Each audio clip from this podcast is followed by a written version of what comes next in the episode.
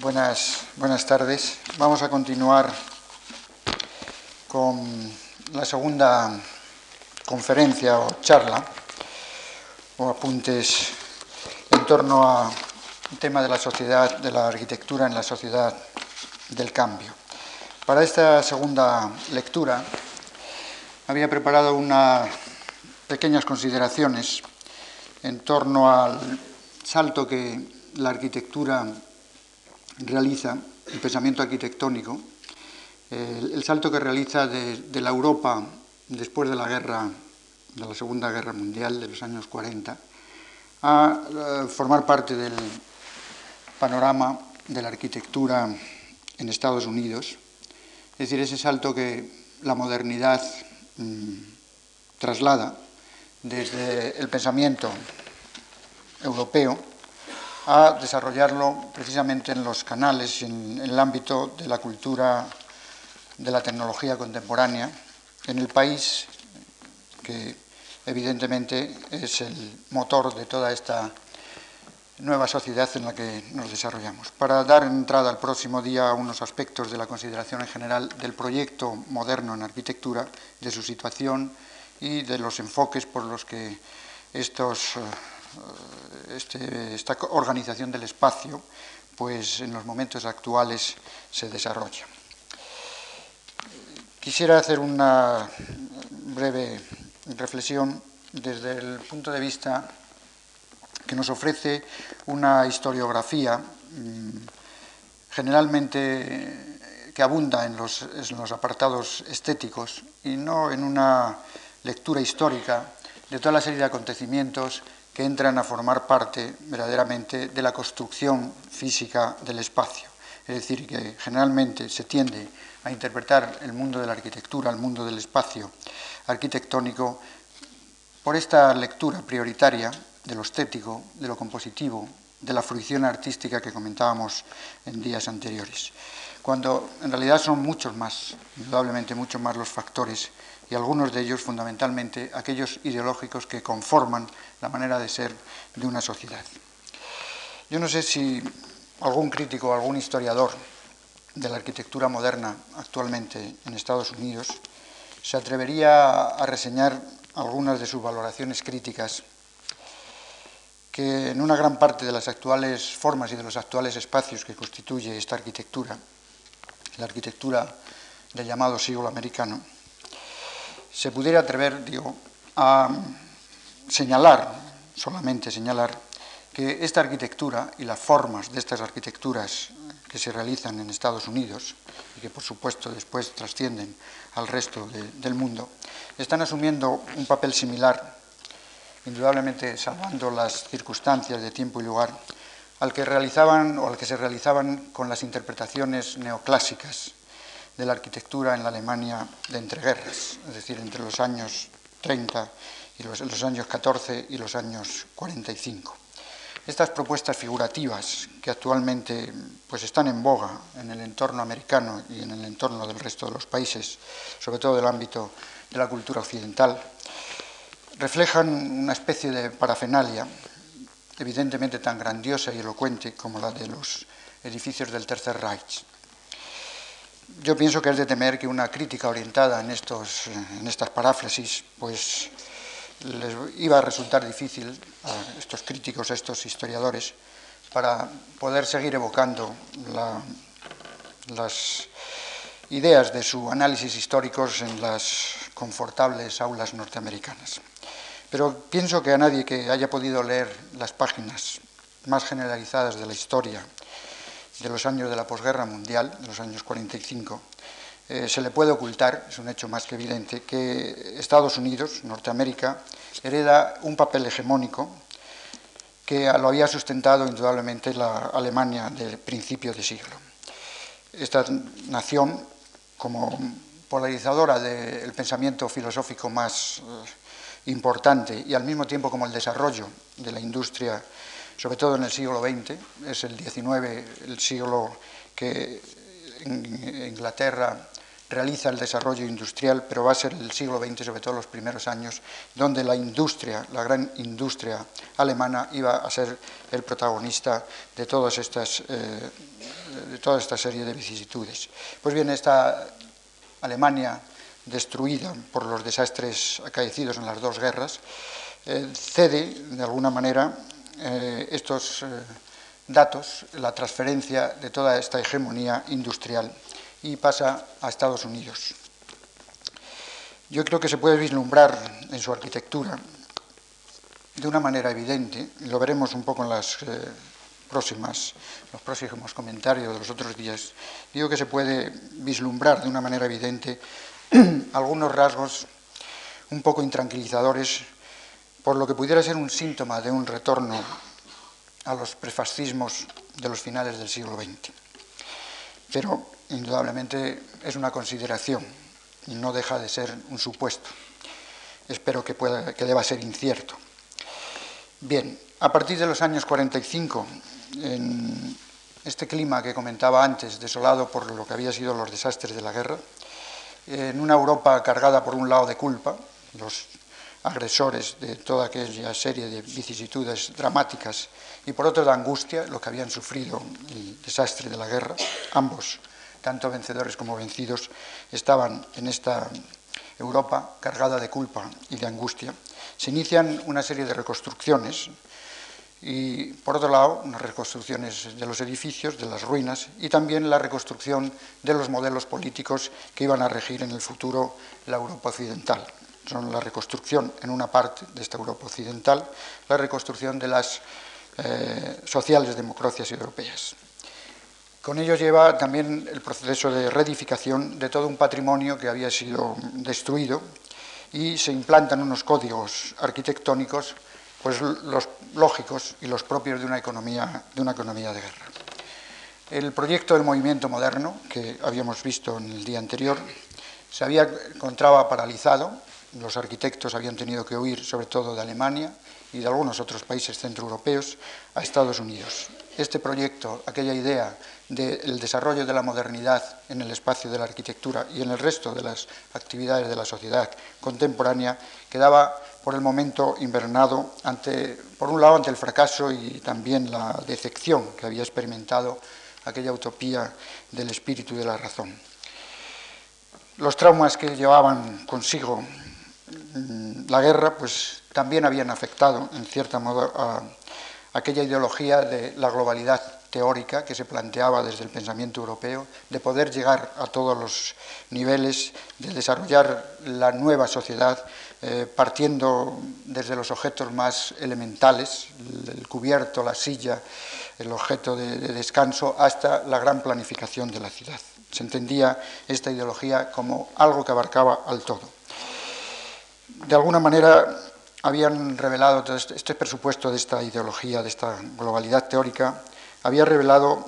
la falta de incidencia social que el proyecto moderno tenía. Es decir, al llegar la Segunda Guerra se encuentran con una, mm, los arquitectos europeos se encuentran con una situación eh, de auténtico fracaso, porque todos aquellos ideales se habían visto truncados a través del fenómeno indudablemente cruento de la guerra, pero también del desarrollo de una industria que estaba o que se alejaba de aquellos fines que en principio parece que pretendían desarrollar. Cabría preguntarse qué es lo que quedaba de aquellos equipos interdisciplinares dentro de la plataforma racional, en la que había surgido, por ejemplo, aquel gran ensayo pedagógico y didáctico que significó la Bauhaus en, Alemania. Cabría preguntarse también cómo, cómo asumir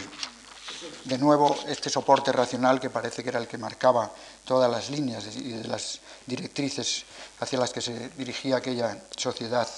destruida y maltrecha por los excesos y las desviaciones del auténtico asalto a la razón, que fue lo que significó la guerra europea, en este, las dos guerras europeas. La tentativa del estudio por parte del arquitecto, es decir, hacia dónde se podría orientar, ya no podía ser aquel objeto inventado que se planteaba en los primeros años. Estaba amparado entonces por unos supuestos teóricos, pero este objeto inventado, digo, no tenía ya opción a poderse desarrollar esa capacidad inventiva de los arquitectos en los años 20 y en los años 10, sino que el objeto inventado iba a estar, sustituido por un objeto recuperado. Era la ruina, era el, el, haber destruido la ciudad, la necesidad que se planteaba de estos objetos de recuperación. Y esto habría que hacerlo apreciando su realidad objetiva, que era en definitiva una tentativa que excluía el concepto y la intención visionaria. Es decir, que en el fondo habría una frustración al proyecto del espacio europeo, el espacio físico, incluso el proyecto político europeo. Había una, una, una frustración a tenerlo que realizar desde este sentido de la culpa y de la angustia que comentaba antes. Por lo tanto, el proyecto en torno a la ciudad, a la ciudad europea, se vinculaba ya desde el principio a una acción puramente práctica, una auténtica recuperación de la ruina. La arquitectura se diluía en este proceso de recuperación y de restitución de la ciudad europea en esta especie de operación global restauradora. La casa, el edificio institucional, la calle, el parque, todos los elementos que constituían el, entorno urbano. Y se intentaba esta operación restauradora desde el sentido del uso, al que iba a estar, destinado el espacio y la remodelación de, del territorio en el contexto de, estas ciudades. Resulta evidente que esta modalidad de proyectos, esta acción de objeto recuperado, ya no encajaban las fórmulas trascendentales que habían planteado los pioneros del movimiento moderno, aquella que, frase, aquel eslogan de Le Corbusier, que la casa es una máquina para habitar, o aquel, aquella, aquel dictado casi platónico de Miss van der Rohe del menos es más, la eliminación de los objetos de, ornato. El espacio adquiere un sentido transitorio donde ya no tiene cabida los gestos visionarios. Son o se trabaja, o los arquitectos trabajan en unas arquitecturas transitorias para unos tiempos de supervivencia. Este esfuerzo restaurador se realiza en esta Europa posbélica, como digo, dentro de una estructura económica que tiene un carácter ya en los principios, en los años 50, anteriormente por supuesto, pero de esta, en los años 45 al 50, tiene una estructura económica con un carácter fundamentalmente monopolista.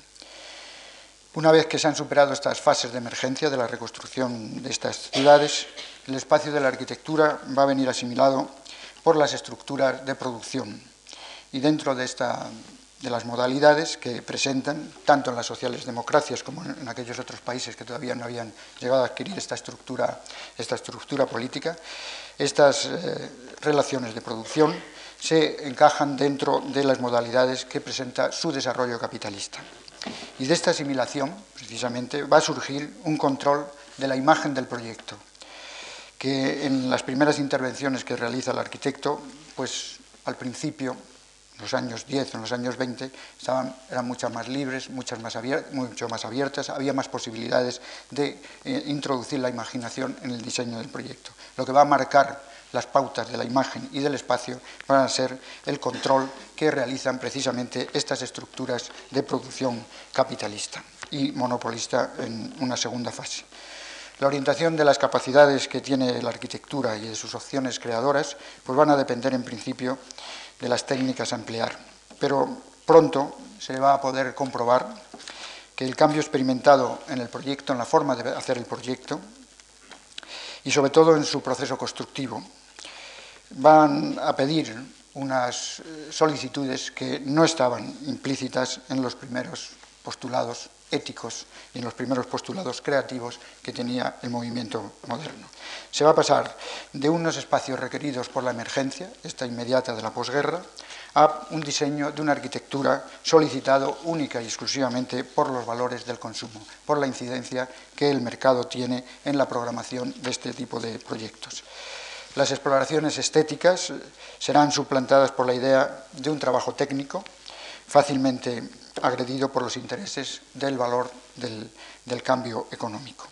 El espacio, por lo tanto, de la arquitectura en los países de las democracias europeas va a pasar a formar parte de una valoración fundamentalmente mecanicista y finalista, es decir, el objeto, el espacio arquitectónico, el edificio, tiene unas determinadas normas, unas determinadas reglas y su finalidad ya está prevista. Ha de ser un dato que tiene que producir un valor de mercado. Este espacio va a venir configurado y formalizado por la norma que rige el valor del espacio como objeto de mercado. El mensaje que con tanto ardor había proclamado antes el movimiento moderno, el de hacer viable la transferencia de la intuición a la razón,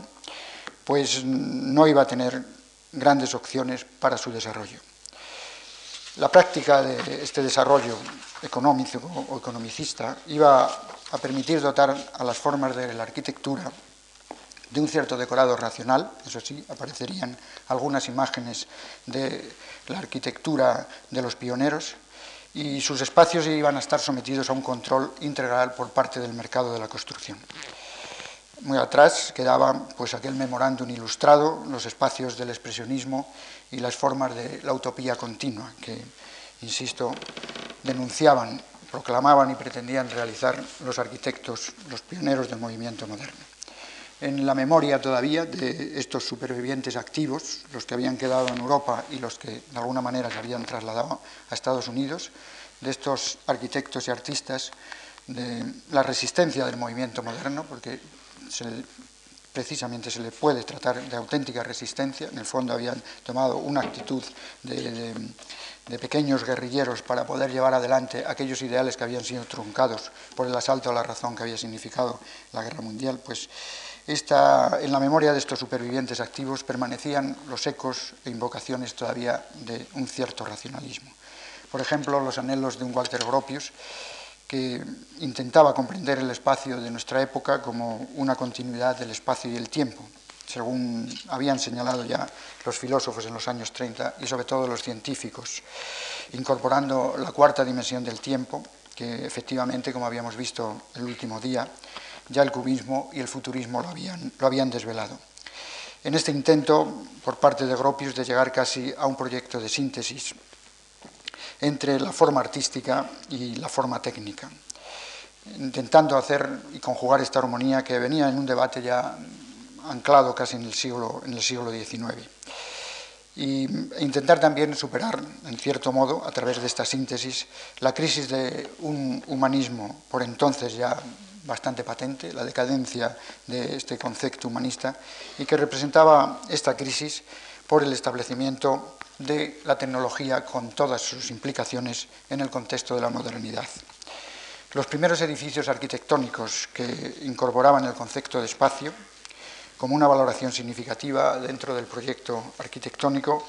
habían aparecido en Europa hacia finales del siglo XIX. Iba a ser un arquitecto español, el catalán Antonio Gaudí, que ya en 1889, con sus estructuras dinámicas, iba a irrumpir de una forma bastante vigorosa sobre las últimas composiciones de la tradición neoclásica. La figura de Antonio Gaudí con la de Franjo Wright y de la de Corbusier forman esa, terna en la que de alguna manera representan los tres eh, fundamentos en los que en cierto sentido, se desarrolla todo el pensamiento contemporáneo, mm, el pensamiento filosófico y el pensamiento arquitectónico. El concepto vitalista que veíamos el otro día de Nietzsche, que estaría impreso en la obra de un Franjo Ray, el análisis economicista de, Marx, que estaría próximo un poco a ciertas lecturas en la obra de Le Corbusier, y también el descubrimiento por parte de Freud del mundo del psicoanálisis, que estaría inscrito un poco en la figura de Antonio Gaudí. A Gaudí representa evidentemente la construcción del espacio, del, mm, del espacio psicológico que el, hombre, que el hombre alberga. Otro arquitecto, indudablemente de talla internacional, Van den Velde, preocupado también por la forma que, permanece después de romper el muro, cuando se abre el hueco, anticipaba desde sus obras lo que después sería el discurso semiológico de la arquitectura y que evidentemente años más tarde iba a tener mm, una gran importancia en los análisis de la comunicación de la arquitectura, entendida esta como un lenguaje, como un discurso para comunicar unos hechos, unos signos, unos significados. Iba a hacer Van den Velde del mensaje iconológico un factor primordial en la formalización del producto arquitectónico. Berlas otro arquitecto de principios de siglo, un avanzado, podríamos titularlo de un avanzado ilustrado en los principios del 20, intentaba llevar al plano las aproximaciones estéticas de aquellos filósofos que estaban más próximos a su entorno, como Manuel Kant o Schopenhauer. De los tratadistas de la época, de la arquitectura, como Semper o Viollet-le-Duc,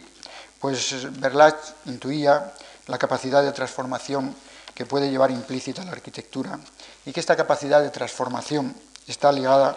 a la posibilidad de pensar sobre el espacio, es decir, no solamente de construir, sino de pensar sobre el espacio, que indudablemente el acto de pensar es un acto del conocer. Para ello iba a utilizar la geometría como un instrumento mediador entre la idea y la realización del proyecto. Iniciaba sus trabajos de formalización en el espacio desde el interior de los contenidos. Este, esta apreciación, que puede ser en casi un lugar común, la valoración del espacio desde el interior, indudablemente no había sido en la Europa eh, preindustrial, ni por supuesto en el siglo XIX, un hecho que, que, hubiera cobrado importancia. Es decir, la finalidad a que va destinado un espacio, un espacio, el contenido que alberga, y desde esta lectura interior configurar todo el desarrollo del proyecto. Esto lo hacía explícito, o hacía más bien explícito el conflicto que encierra el proyectar la arquitectura desde el exterior, una forma habitual y común en la cual pues, el acto de proyectar arquitectónico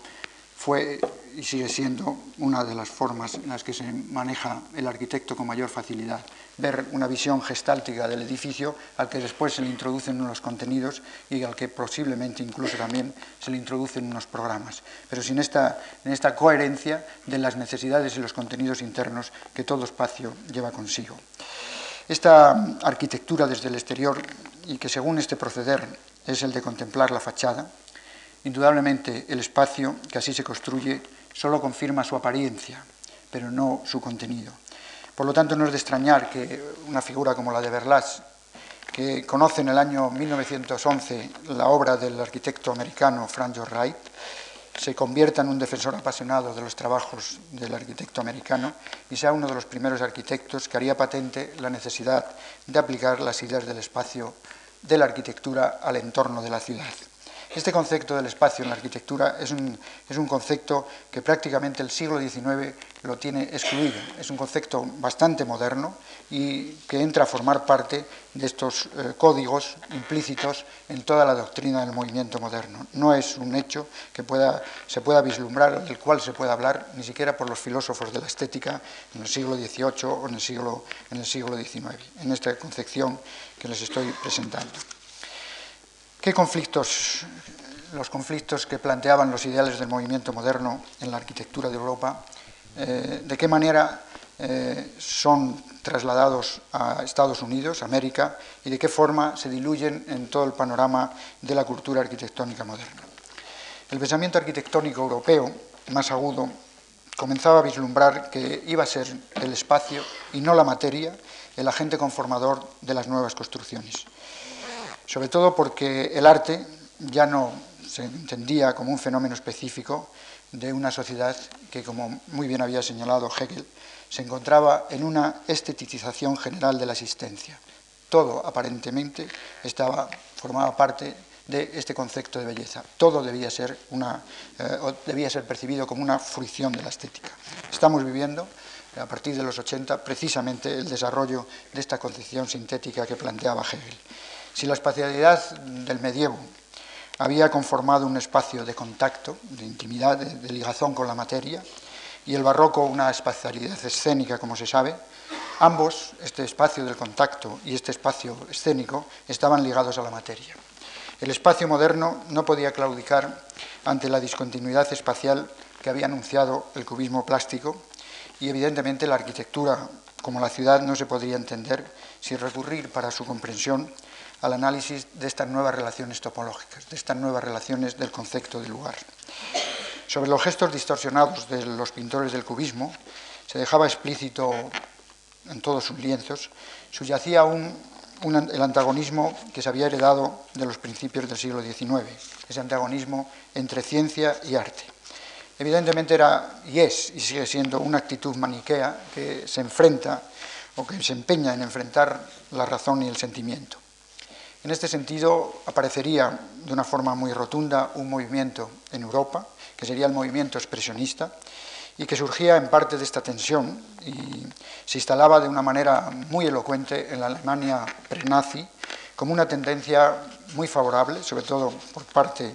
de la pintura y por parte de los, textos de, de algunos poetas, con una tendencia muy favorable para inflamar los caldeados ánimos del nacionalsocialismo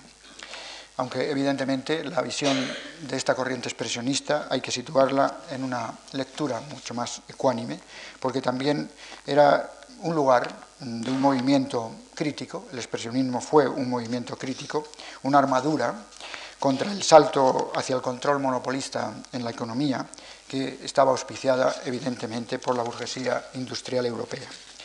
El espacio de la arquitectura dentro de las motivaciones expresionistas no podría estar alejado de esta dualidad de tensiones que comentaba antes y que se iban configurando también alrededor de lo que se reclamaba como la adhesión irracionalista. Eran los años anteriores al triunfo del Tercer Reich y evidentemente el proceso de irracionalidad en, la conciencia de la colectividad alemana y centroeuropea era un material indudablemente manipulado. Esta vinculación, esta adhesión irracionalista, negaba por principio la filosofía objetiva y ponía en duda los conceptos estáticos del tiempo y el espacio, que recorría todo el pensamiento estético y el científico también, dentro de un revisionismo teórico de la, de la época. Este, esta visión, esta recuperación, esta filosofía objetiva, pretendía recuperar aquella dualidad que ya Nietzsche había hecho evidente entre el establecer el arte, la diferencia que establecía entre el arte dionisiaco y el arte apolíneo, haciendo patente de nuevo la diferenciación entre la ración clásica y la emoción que por entonces se le asignaban un poco a los países nórdicos. El arte dionisiaco y el arte apolíneo eh, encajaban esta, esta diferenciación entre razón y sentimiento unos mecanismos un poco de explicar los fenómenos de la disociación en la que se mantenía esta actitud maniquea de separar el concepto de razón del de sentimiento. Lo que en términos expresivos, en términos iba a traducir en incorporar el espacio a los símbolos humanos. El, expresionismo de alguna manera intenta eh, salvar esta decrepitud humanista, incorporando de una manera significativa eh, el símbolo humano, entronizando esta simbología como elemento de su composición en sus arquitecturas. Esta arquitectura antropomórfica de la época, en la cual pues, arquitectos como Bruno Taut o como la torre Einstein que veíamos el, otro día, o algunos trabajos de Steiner, son clara manifestación de esta proposición expresionista en la arquitectura. Pero la tensión de la época no resultaba ajena a los preparativos bélicos que se desarrollaban en la Primera Guerra Mundial. Una situación emocional que suscitaría en los arquitectos adscrito a esta tendencia expresionista una predisposición a dibujar la utopía espacial. Era un gesto, un gesto voluntarioso por parte de estos arquitectos para configurar los lugares donde instalar a las masas del proletariado urbano. Por eso no resulta extraño ver como algunos, como las tipologías que eligen en la época es, por ejemplo, la catedral, las catedrales del futuro, una serie de proyectos que se desarrollan alrededor de todas estas corrientes expresionistas.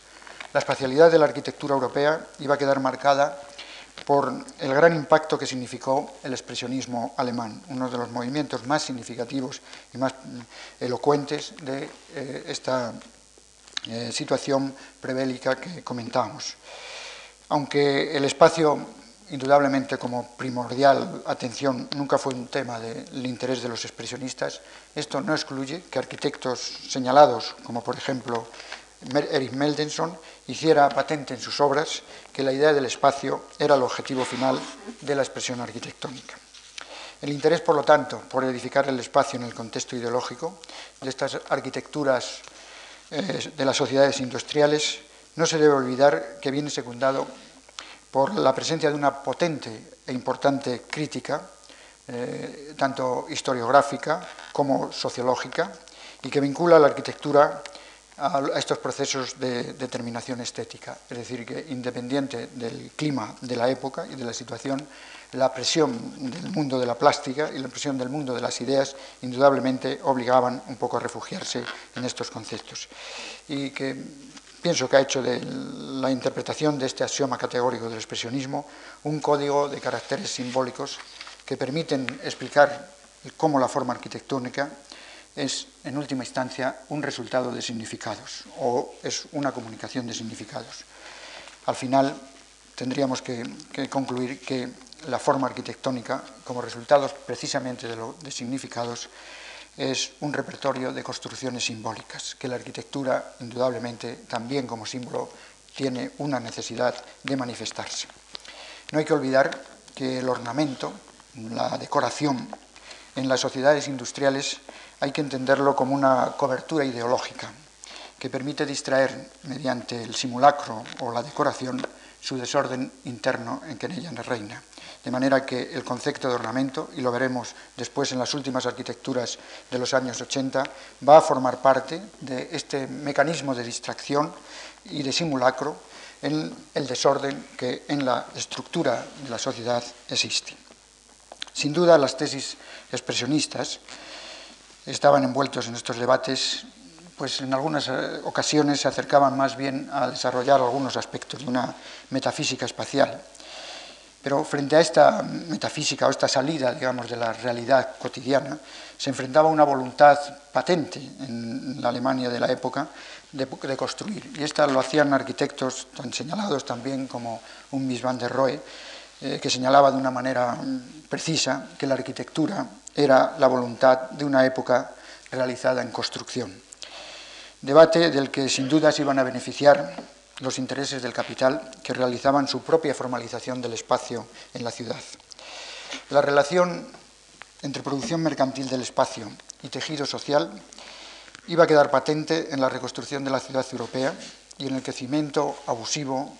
e incontrolado que posteriormente ha de soportar la trama urbana de todas estas ciudades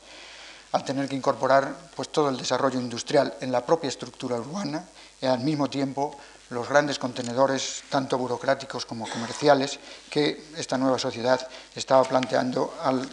tener que alojar estas grandes masas, eh, estas grandes masas de la sociedad industrial en los centros urbanos. Estas relaciones reflejan en la arquitectura un hecho significativo y es que la nueva organización de sus espacios, tanto en el ámbito del, edificio como en el de la ciudad, vienen programados y diseñados por un intelecto técnico que domina y controla el desarrollo de todo el progreso científico-técnico. Este desarrollo del intelecto técnico desarticula las pautas culturales por las que discurría la arquitectura en los periodos anteriores. La inteligencia tecnocrática, se sabe, que reside en las estructuras de la sociedad moderna y refleja con una meridiana claridad cómo las categorías económicas son las que determinan y condicionan unos ítems, una especie de comportamientos de homogeneidad en la conducta, tanto en el grupo como en el individuo. Es decir, que esta presión de estos parámetros económicos, de estas categorías, porque adquieren el valor de la categoría, el, consumo en las sociedades modernas es una metamercancía, está más allá, es una necesidad interiorizada, introyectada, de tal forma que entra a formar parte pues, de la conducta habitual en el, ser, en el ser humano. De la misma manera que hay necesidad de respirar, de lavarse o de pasear, la demanda, la necesidad de compra, de adquisición de objetos, es decir, entra a formar parte de esta, categoría económica, en el caso concreto del consumo, como una auténtica metamercancía, como una demanda de adquisición permanente. estos comportamientos de homogeneidad, tanto en el grupo como en el individuo, como señalo, eh, generan y plantean unos problemas de tal manera que la conducta y el medio donde se desarrolla esta conducta, en el ámbito de la ciudad o en el territorio, son hechos interdependientes, no son hechos aislados, siendo el espacio ambiental un lugar donde se ha de reflejar necesariamente esa crisis cultural que Antonín Artón había ya reflejado con, intuición indudable, esa crisis cultural que se daba entre la falta de adecuación, entre esta necesidad permanente de, estar sometido a la presión de estas categorías y la necesidad de vivir en un equilibrio, en homogeneidad con la propia naturaleza humana. La ciudad moderna, en el contexto europeo, reseña de manera muy precisa su fragmentación, y es el reflejo de la alienación en la que se encuentran los ciudadanos que por ella transitan. El deterioro de los valores formales de su arquitectura es un corolario explícito de cuanto exponemos. Los arquitectos europeos en la década de los 60 y 70 tendrían que soportar con una gran decepción el triunfo aparente, entre comillas, de lo que suponían los ideales del movimiento moderno al ver realizados en muchos de sus edificios, en muchos de sus programas, las referencias formales que aquellos ideales postulaban. La ciudad y su arquitectura, por supuesto, eran manipulados como espacios de, inversión mercantil. La planificación general de la ciudad, la planificación urbana, estaba adulterada y se pretendía incorporar como un naturalismo sin naturaleza. La arquitectura, salvo algunos episodios puntuales de estas minorías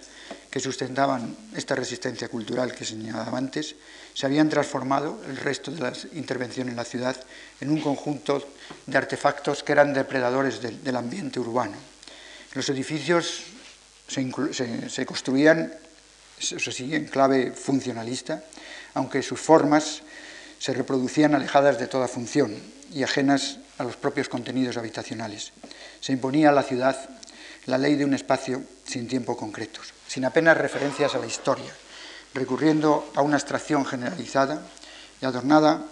con sofisticadas técnicas de simulación. Era la ruptura de la memoria y era la ruptura de la biografía de la existencia. La ciudad, en el fondo, es un sedimento biográfico del acontecer humano y del acontecer de las sociedades humanas. Eso se, se iban rompiendo de una manera evidente. En Madrid tenemos ejemplos muy significativos y muy claros de zonas, por ejemplo, como el Paseo de la Castellana y de otros ambientes del entorno de la ciudad que han sido barridos por completo, donde no queda ningún testimonio de la biografía de lo que fue esta historia, hecho, significado, discurso explícito que la arquitectura mantiene en la ciudad. Los ideales de la ciudad moderna habían sucumbido frente a los mecanismos de producción económica y las formas que reproducían estas arquitecturas manipuladas no eran nada más que una planificación reglada de su obsolescencia. La pretensión innovadora, por lo que respecta a la construcción del espacio que habían formulado los pioneros del movimiento moderno, pretendiendo hacer aquella arquitectura de rango universal, apoyada en aquellos presupuestos que eran genuinos de la razón ilustrada, se enteró pronto de su fracaso. Los testimonios de este fracaso eran y son más que elocuentes en la ciudad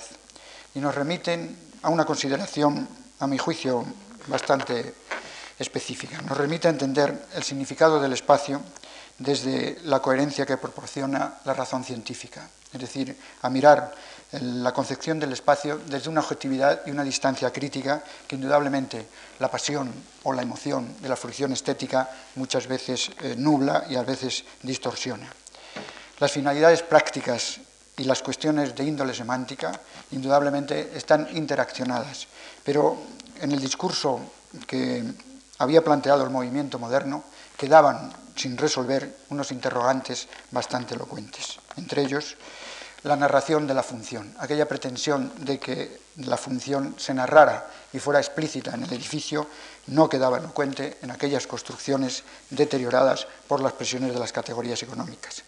la capacidad de la arquitectura para superar,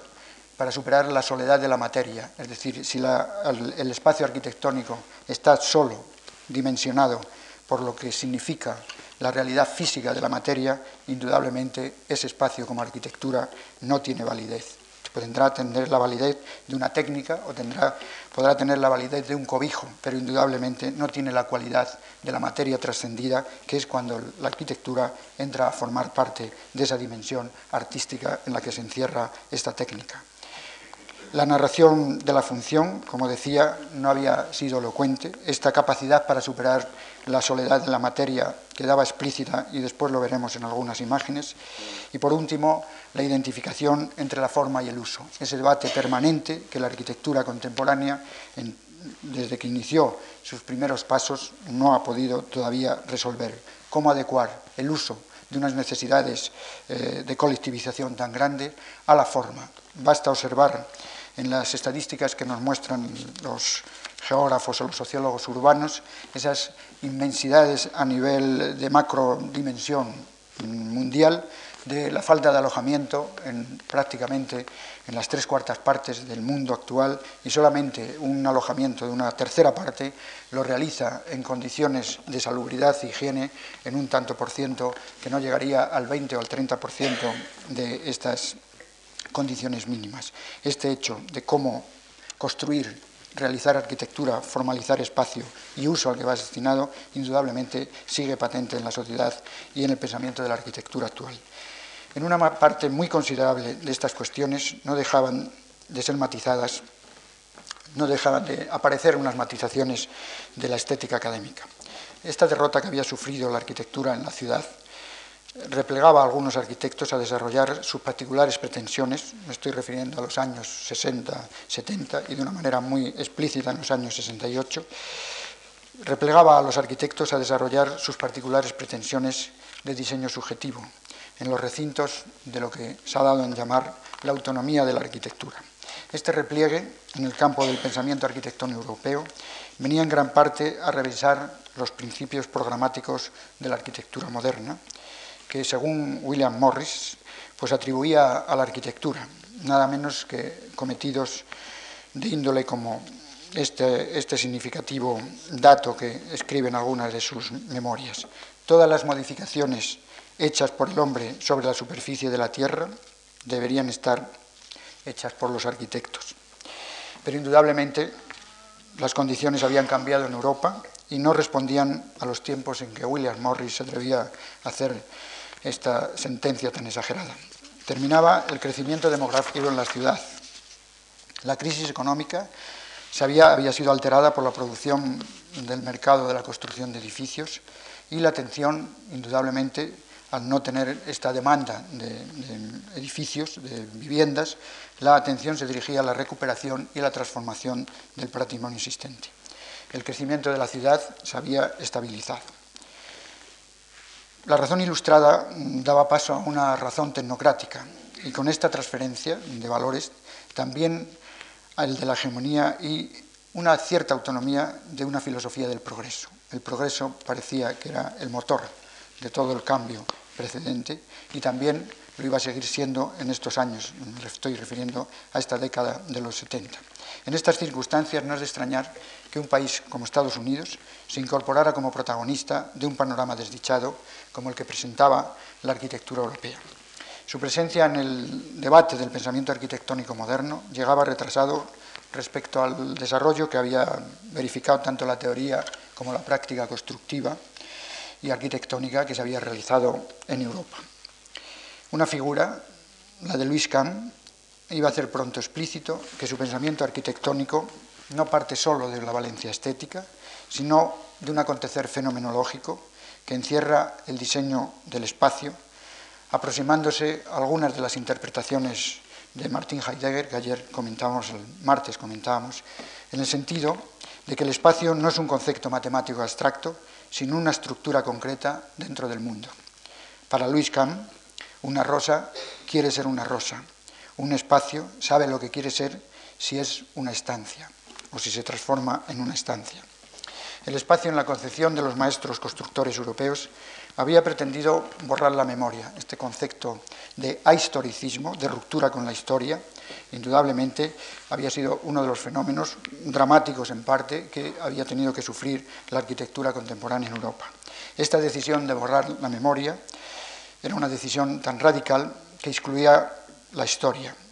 La modernidad arquitectónica, entendida desde el pensamiento de Luis Kahn, se apoyaba en la reconstrucción precisamente de esa historia marginada o olvidada, en la reconstrucción de la memoria histórica. Un anhelo sin duda que es evidente en un pueblo que nacía a la historia moderna. No, por supuesto, en los años 70, pero sí, sí como imagen metafórica vale señalar este aspecto. De ahí la importancia intelectual de un arquitecto como Kant, que entiende el edificio a la manera como lo entendía Alberti, como un proceso que se habita, que se destruye y que se reconstruye, y no como un recinto que se consume. La arquitectura se comporta como el arte, en, este, en la mentalidad de este arquitecto, y en la mentalidad de un cierto pensamiento también europeo y americano, que empieza a contemplar eh, el propio crecimiento del pensamiento arquitectónico, empieza a contemplar la arquitectura como una visión próxima al comportamiento que tiene el arte, que ayuda al hombre a habitar y que este concepto en sentido etimológico, el de habitar, es sencillamente el concepto de poética, es decir, el habitar es un acto poético del hombre. Poéticamente habita el hombre sobre la tierra, señalaba em, la, poesía alemana más, más significativa de Holderlin, y en este entendimiento, en este concepto poético del habitar, del vivir la cualidad del espacio, se centra el pensamiento, o al menos eh, la dirección más, eh, más elocuente del pensamiento de Luis Kahn. La crisis europea de los 70 dejaba restringido el campo de operaciones arquitectónicas a una serie de modificaciones parciales en el patrimonio existente, en el patrimonio histórico existente, y en una cierta continuidad en algunas intervenciones que de forma puntual se realizaban en la ciudad. La realización de estas, inversión, de estas eh, intervenciones era hecha por arquitectos ilustres en algún caso, significativos en otros, inteligentes, pero eran modelos inconexos de carácter, pues algunas veces de un desarrollo de una técnica avanzada o de una revisión de lenguajes formales eh, significativos. Eran proyectos ligados a ciertas aproximaciones contextuales o de marcado carácter tecnológico, como les señalaba. Veremos después algunos de estos ejemplos. Junto a esta modalidad de trabajos, la enseñanza de los profesores en las escuelas de arquitectura intentaba formular un sinnúmero de alegatos teóricos, de imágenes gráficas, de fácil exportación e intercambio en los medios de comunicación especializados. Si el primer, el primer racionalismo y el movimiento moderno en los primeros años del siglo había, sido, eh, había estado en manos de arquitectos que ninguno tenía título como tal, eran, pertenecían al mundo pues un aprendiz de relojero como era Le Corbusier, metido en el mundo de la pintura, amigo de Ozenfant, que después desarrolla una serie de eh, trabajos como pintor y como escultor, Miss Van der Rohe, un publicista metido en el mundo de la arquitectura, Frank Wright, un ingeniero que hizo dos o tres cursos en alguna de las escuelas norteamericanas. Ninguno de estos grandes, eh, grandes figuras de la arquitectura eh, del primer momento eran arquitectos como tales la segunda reconversión, que pudiéramos decir, del movimiento moderno en la arquitectura eh, a partir de los años 70 iba a estar realizado por los profesores de las escuelas. Indudablemente esto era producto, sobre todo del año 68, de aquel gesto revolucionario eh, que significó el mayo francés del, 68, donde empezaron a convulsionarse toda la serie eh, de sistemas más o menos preestablecidos anteriormente. Y como ocurre en todas las revoluciones, unos asaltan las trincheras y otros se refugian en los conventos. Los profesores se refugiaron en los conventos y de ahí ha surgido esta arquitectura que veremos en los próximos días en un análisis crítico. Pues bien, la ambivalencia producida por el derrocamiento de la razón y la ruptura con la historia sume al arquitecto europeo en un escepticismo abierto y a un auténtico extravío. ¿A qué se podía recurrir? ¿De qué manera poder organizar el proyecto de la arquitectura? volver de nuevo a la filigrana de la forma del eclecticismo burgués del XIX, recuperar los modelos preindustriales que de alguna forma quedaban patentes ya en estos periodos, o encerrarse en los relatos de la historia. Realmente esta última opción fue la que de alguna manera se optó por ella. Louis Kahn, a la muerte de Frank Lloyd será el arquitecto llamado a resolver los desórdenes de tanto desvarío. La obra de Wright no fue nunca un modelo, un modelo ni creó magisterio no se podía copiar, no se podía transmitir. No creó tampoco el magisterio de una escuela capaz de que pudiera hacer evolucionar su filosofía orgánica, su filosofía naturalista, su filosofía vitalista en el sentido nietzscheano. En parte entendía el hombre como señalábamos el otro día, como una parte de la naturaleza sujeta a sus leyes y la creatividad por parte del arquitecto y en general del, hombre como una manifestación de las fuerzas interiores que tiene el hombre para transformar esta naturaleza. Esta filosofía, indudablemente, no era la filosofía de la política y de la ideología de un país como Norteamérica y Frank Wright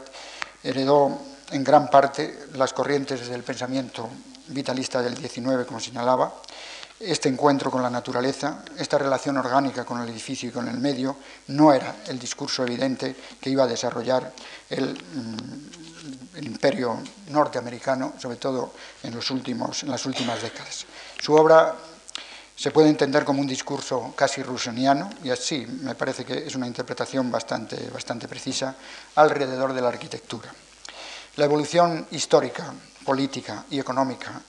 de Estados Unidos, antes de su muerte, antes de la muerte de Frank Lloyd Wright,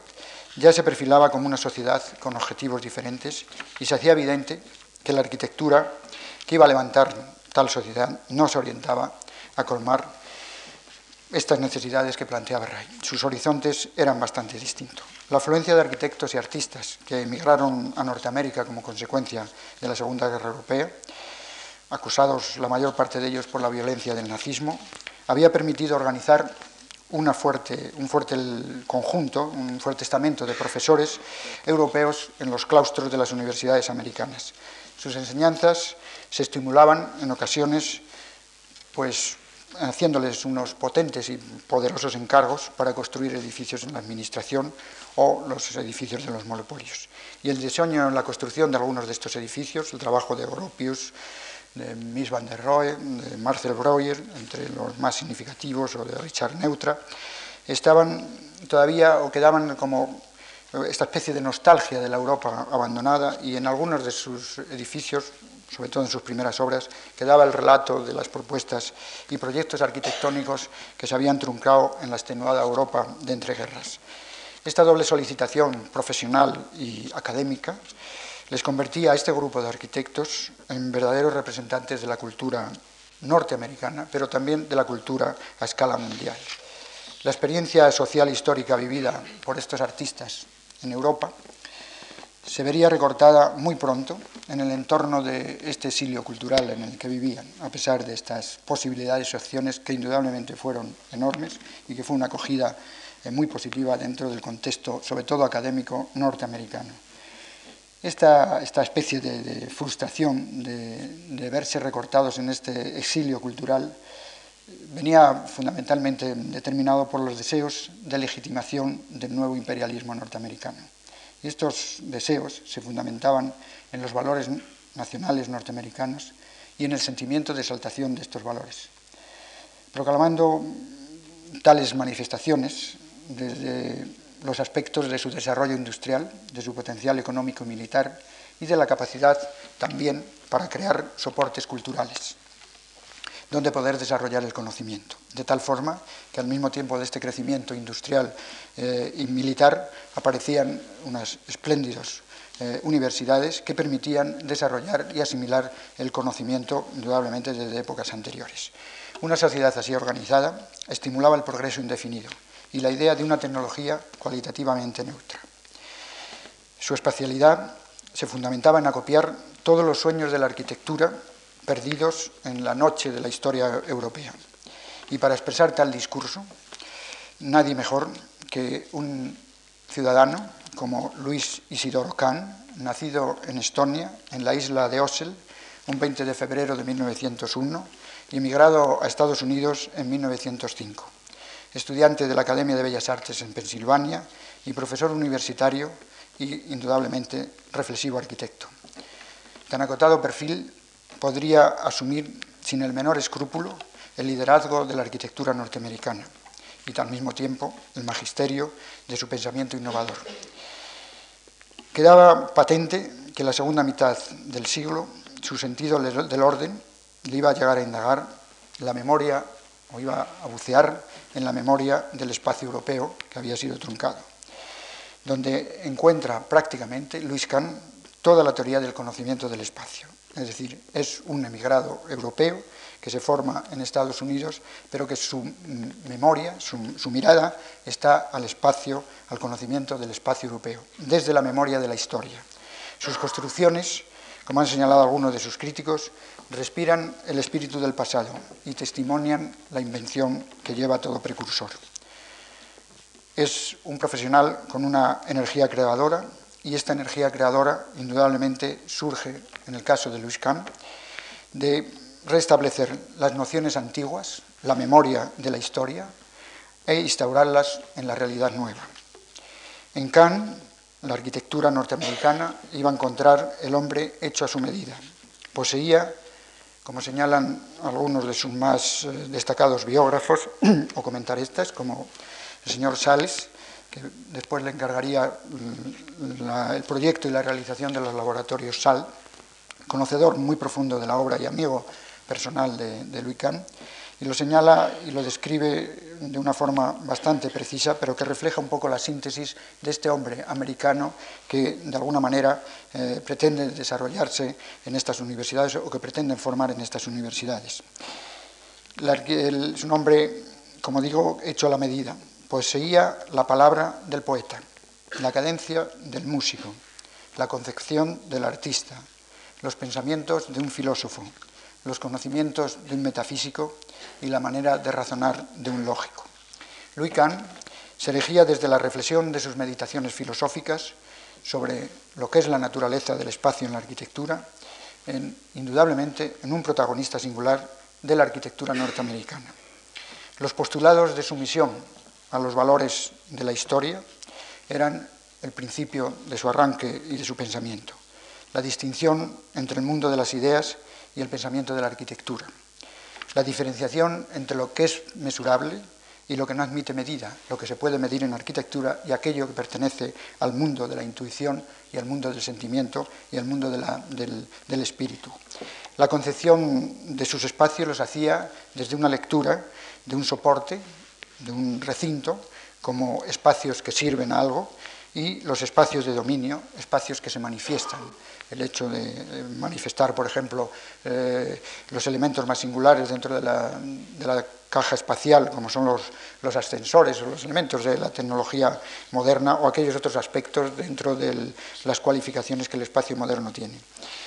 Todas estas consideraciones eh, tenían que parecerles a muchos arquitectos cuestiones bastante exageradas, sobre todo en la época en que esto se señalaba, pero resultaban ejercicios saludables a sus primeros discípulos que encontraban en semejantes reflexiones una salida oportuna al escepticismo moral y sobre todo al vacío formal en el que se sumía la arquitectura europea. Con Louis Kahn surgía una nueva ética arquitectónica que ya se había desarrollado, como hemos ya comentado en anteriores análisis, en el pasado europeo durante la época de las buenas y bellas artes y que indudablemente con cierto sarcasmo habían sido repudiadas por los pioneros del, movimiento moderno, o por lo menos por algunos de los pioneros del movimiento moderno. El espacio de la memoria se recreaba en sus obras desde los, tiempos, desde los templos egipcios hasta las villas paladianas. Es un recorrido de prácticamente toda la historia de la arquitectura, es eh, de alguna forma transformada en un material de trabajo en el pensamiento de Ray. No es posible crear una catedral, decía, si se tienen dudas acerca de su materialización, implicando la construcción también como el elemento real eh, que hace posible la verificación física de la arquitectura. Kant superaba el monolítico y ejemplar discurso raitiano, formulando un acontecer filosófico en torno al pensar la arquitectura como una escuela cerrada, si se quiere, pero que confiaba adquirir influencia directa sobre los espacios habitables de la colectividad de su tiempo. Louis Kahn, muerto hace unos años, intentó rebatir la desesperanza a la que había conducido las ideas dominantes del progreso y de la razón. Después de, después de los acontecimientos de Auschwitz, indudablemente el concepto de razón había quedado muy por los suelos y el progreso, después de haber sido lanzada la segunda bomba atómica, tampoco era un elemento de mucha complacencia, no digamos los acontecimientos posteriores en los que nos hemos visto sumidos. Pues bien, esta, desesperanza del fracaso que había significado los conceptos de progreso y de razón, y cuyos efectos devastadores había sufrido el espacio de la arquitectura en Europa de, modo tan notable. Pues bien, desde esta perspectiva, la propuesta, el pensamiento, más que incluso sus propias obras, de las obras de Juan, desde la perspectiva de la arquitectura, sus edificios parecen alumbrar un cierto principio de esperanza en una sociedad que se recrea lamentablemente en los espacios de acumulación mm, consumista. Vamos a ver ahora una serie de... Por favor, si quiere usted mostrarnos algunas imágenes para fijar estos comentarios.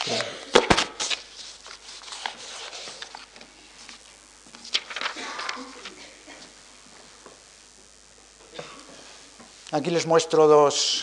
dos imágenes. La de la derecha es un dibujo de Violet Ledit mostrando toda esta preocupación por las técnicas restauradoras, la exhibición ya de un lenguaje con una emblemática de la técnica, es decir, los elementos de soporte de estas estructuras abovedadas, eh, manifestándola en toda su, eh, en toda su eh, esencia constructiva, elementos que sirven para recibir el apoyo y para transmitirlo al muro, y dentro de toda esta especie de caligrafía que indudablemente la ingeniería eh, francesa había desarrollado con una gran elocuencia. la aproximación de los arquitectos del 19 a los ingenieros fundamentalmente franceses es un dato histórico totalmente comprobado y evidentemente un aprendizaje bastante valioso. Prácticamente la arquitectura del 19 sería la ingeniería del 19. Aquí a la izquierda la bolsa de Ámsterdam, de Berlas, este arquitecto que intuía con tanta facilidad el discurso, por un lado, raitiano y por otro, de toda esta incorporación de la técnica a través de el, cubrir los grandes espacios, manifestando también el, hierro, en este caso concreto, con la misma elocuencia, ya en una traducción más industrial que lo había planteado antes eh, Viollet-le-Duc. Es uno de los ejemplos más característicos de los principios de siglo de la arquitectura. Pase, por favor. Dos muestras también de los periodos del 18-20. Este de la izquierda son unos grandes almacenes comerciales del arquitecto Erich Meldenson, uno de los arquitectos que, como le comentaba antes, eh, había defendido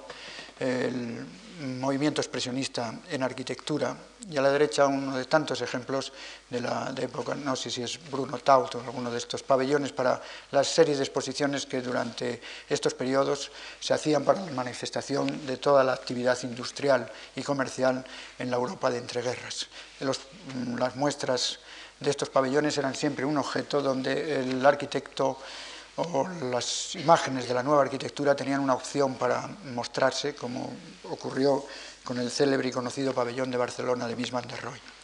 Pase, por favor. Dos ejemplos también de la preocupación en la que siempre ha estado presente la arquitectura y la historia de la construcción a través de los tiempos.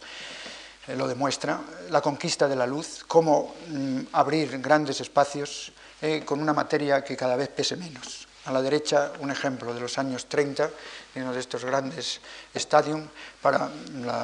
acoger las grandes masas eh, urbanas en el hormigón, con su manifestación patente de los elementos eh, constructivos, de la mecánica eh, de equilibrio, de las fuerzas que tienen que absorber cada uno de estos elementos, y a la izquierda un ejemplo más reciente de la última Olimpiada en Múnich, con los tratamientos de estas superficies ligeras, llegando a la conquista verdaderamente eh, evidente de las grandes luces, el concepto de luz para aquellas personas que quizás no tengan la utilización, este, la interpretación de este término, es la distancia que hay entre una pared y otra, como se salva eh, a través de, la cobertura de un, de elemento, de un techo. Pase, por favor. Ejemplos muy característicos de esta arquitectura del racionalismo europeo de, los años 20-30, la década de los treinta y tantos. Eh, a la derecha un ejemplo de esta proposición de la vivienda en doble crujía, separándola para que la iluminación eh, pudiera hacer los efectos higiénicos necesarios. La ideología de más verde, más sol, más, eh, más higiene predominaba en todos estos arquitectos de la época y es una propuesta, eh, en una vista general, de algunos de estos eh, edificios que se hacían, de estos conjuntos habitacionales que se hacían eh, en la Europa central. A la izquierda, una traducción mm, probablemente tosca y banal de todas estas concepciones del racionalismo en una de estas múltiples viviendas en los alrededores de, de Madrid. Es decir, de esa traducción casi lírica en donde la, fruición estética es evidente, eh, se traduce en esta vulgarización elocuente de donde las estructuras de las economías, de, eh, los parámetros económicos,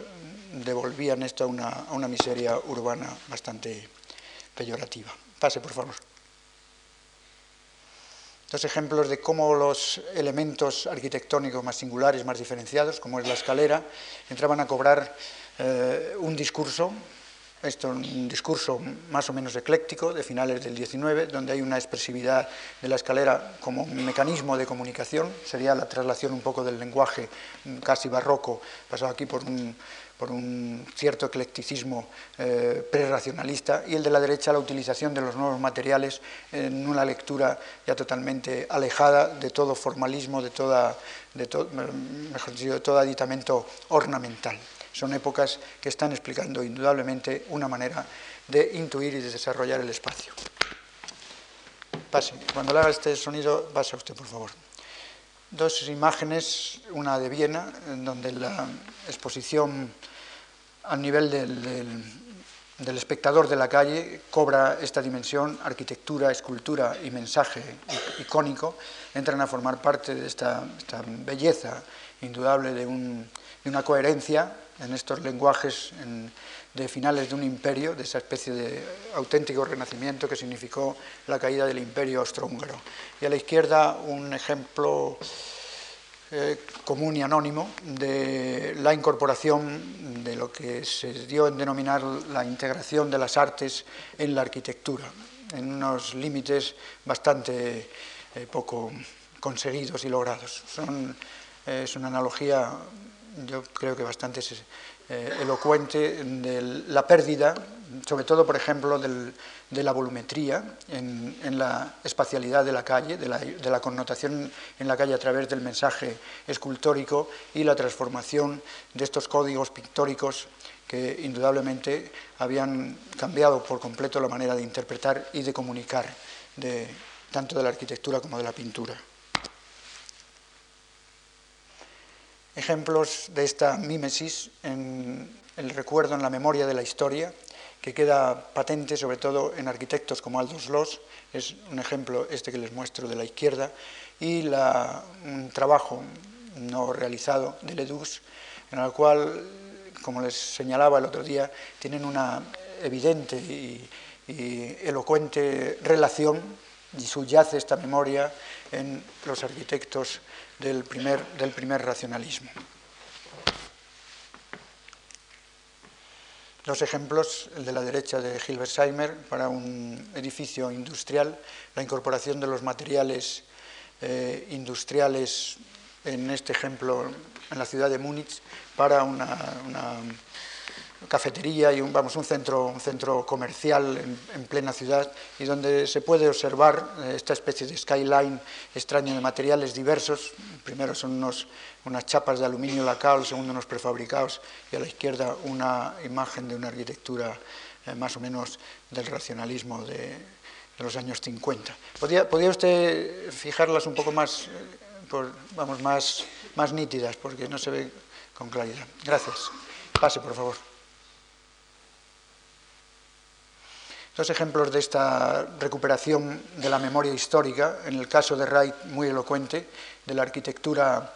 eh, preincaica, y un edificio destinado a unas, instituciones norteamericanas cerca de Hollywood, eh, realizados en los años 40. La relación directa en Wright, indudablemente, este proceso de la memoria histórica, de la memoria como sustrato biográfico de las culturas precedentes, es un dato inequívoco, tanto en el hotel, en el gran Hotel Imperial de Tokio, como en algunas de estas construcciones, lo deja de una manera bastante apreciable la relación con todas estas construcciones. Esta recuperación de la historia eh, quedaría también en la Italia de los, de los 70, eh, de una manera elocuente, quizá uno de los arquitectos que mm, de alguna manera refleja este intento de recuperación es el arquitecto Aldo Rossi, eh, haciendo prácticamente traslaciones análogas de toda la arquitectura de los arquitectos iluministas como Ledouche o Boulet. Hay un ejemplo aquí bastante claro de la traslación a este dibujo del cementerio de Módena, hecho en el año 72 o 74, y esta casa del labrador de los proyectos de, me parece que es de Ledouche. Este. La reconstrucción de las ciudades alemanas eh, en algunos casos tuvo aportes importantes y un ejemplo bastante eh, valioso es el de la ciudad de Múnich, que con los escombros que tuvieron que recoger de todos los bombardeos, que como puede ser que algunos de ustedes sepan, una equivocación por parte de los aviones norteamericanos y bombardearon no las zonas industriales, sino el centro de la ciudad, con lo cual creó un problema prácticamente de destruir, de destruir el 15% de la, del tejido urbano central. Todos estos escombros fueron acumulados en, en la periferia de Múnich y en el momento oportuno, cuando se realizó la última Olimpiada, se transformó en el centro de las Olimpiadas y al mismo tiempo en un paisaje eh, con estos lagos artificiales eh, pudiendo bueno, demostrar una vez más el, pensamiento de los arquitectos y los urbanistas alemanes, la lógica en la forma de, operar en la transformación de las ciudades, es decir, como un acontecimiento deportivo permitía transformar aquellos montones de escombros y de, y de reductos en un paisaje nuevo después de casi 25 28 años que habían permanecido en la ciudad. Otro ejemplo de esta producción capitalista de, los objetos espaciales en la ciudad es un contenedor de oficinas y un centro comercial en México, me parece que es, o en, Guatemala, y a la derecha estas propuestas realizadas por los arquitectos, por los pioneros del movimiento moderno, con la incorporación de la naturaleza dentro de la, de la seriación la lógica racional indudablemente eh, sustentaba una poética de creación arquitectónica. En estos otros ejemplos eh, subyace nada más que una incorporación de los materiales de una forma totalmente grosera y anodina, sin ninguna capacidad de empatía por el edificio que uno contempla. Dos ejemplos muy claros de esta lectura que les comentaba antes en la obra de Luis El de la izquierda es un trabajo de de Ledus, eh, la vivienda para, un empleado, y el de la derecha es un museo reciente realizado por Louis Kahn en, Estados Unidos. Esta presencia de la memoria de la historia creo que queda bastante elocuente en estas dos analogías que les muestro. Dos ejemplos también muy característicos de la época que vivimos la arquitectura, estos pequeños edificios, estas intervenciones puntuales y coyunturales eh, son eh, apóstrofes dentro del gran discurso de, la ciudad. Incluso ni siquiera se les permite, la, fotografía es casual, pero evidencia un poco la presencia del juego, la presencia de esta sociedad de consumo de una manera patente frente a esta iglesia unitaria de, de Kahn en Pensilvania, eh, transformando ya aquellos cruceros del románico en estos carteles que invitan probablemente a jugar al bingo dentro de los recintos de la iglesia. A la izquierda un espacio monumental eh, de esta traslación eh, de escalas que inundan algunas de las ciudades. Es una escultura en México, en una de las grandes avenidas de las autopistas del norte, en donde se deja patente toda esta especie de utilización de, la, plástica moderna a unos niveles con unas referencias muy poco, muy poco explícitas desde el punto de vista de calidad. Son unos grandes bloques de hormigón de unos 35 o 40 metros de altura, pintados en colores diferentes, para celebrar el acontecimiento de una de las Olimpiadas. La obra de Kahn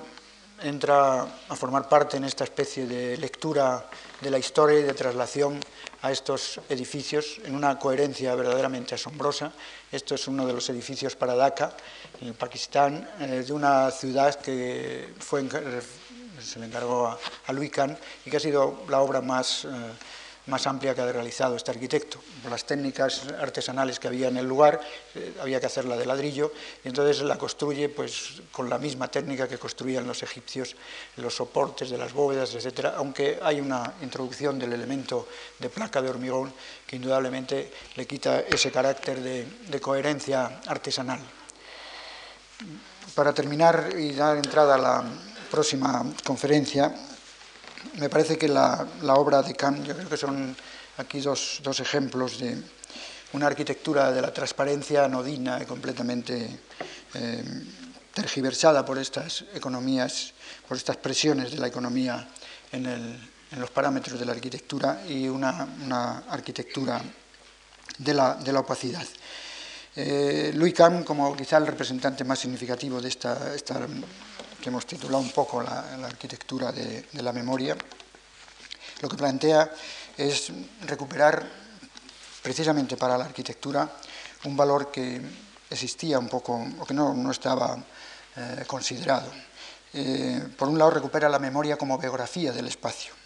y también esta recuperación de la memoria como espacio biográfico, en definitiva, lo que hace es recuperar un concepto muy moderno, un concepto contemporáneo, de que el espacio es algo más que una dimensión, una dimensión física y una dimensión que realiza la técnica, la técnica. Es la recuperación del espacio psíquico. Probablemente porque esta realidad psíquica, que en nuestra sociedad, y creo que lo podemos ver el, el último día, en la última eh, charla, esta realidad psíquica solamente se pueda manifestar y desde luego probablemente solamente representar a través de una forma simbólica. De aquí la necesidad del símbolo recuperado a través de este concepto de la memoria histórica, la recuperación en el fondo de enlazar con los tiempos perdidos de la historia y de enlazar indudablemente con estos sedimentos que les comentaba antes que constituyen la mm, biografía de las sociedades o la biografía de los individuos. El próximo martes intentaremos mostrarles algunos otros aspectos de la arquitectura, de los fenómenos que están aconteciendo en nuestros días y de la dificultad precisamente de formular el proyecto moderno en arquitectura desde unas bases de racionalidad y de cierta coherencia. Nada más. Muchas gracias.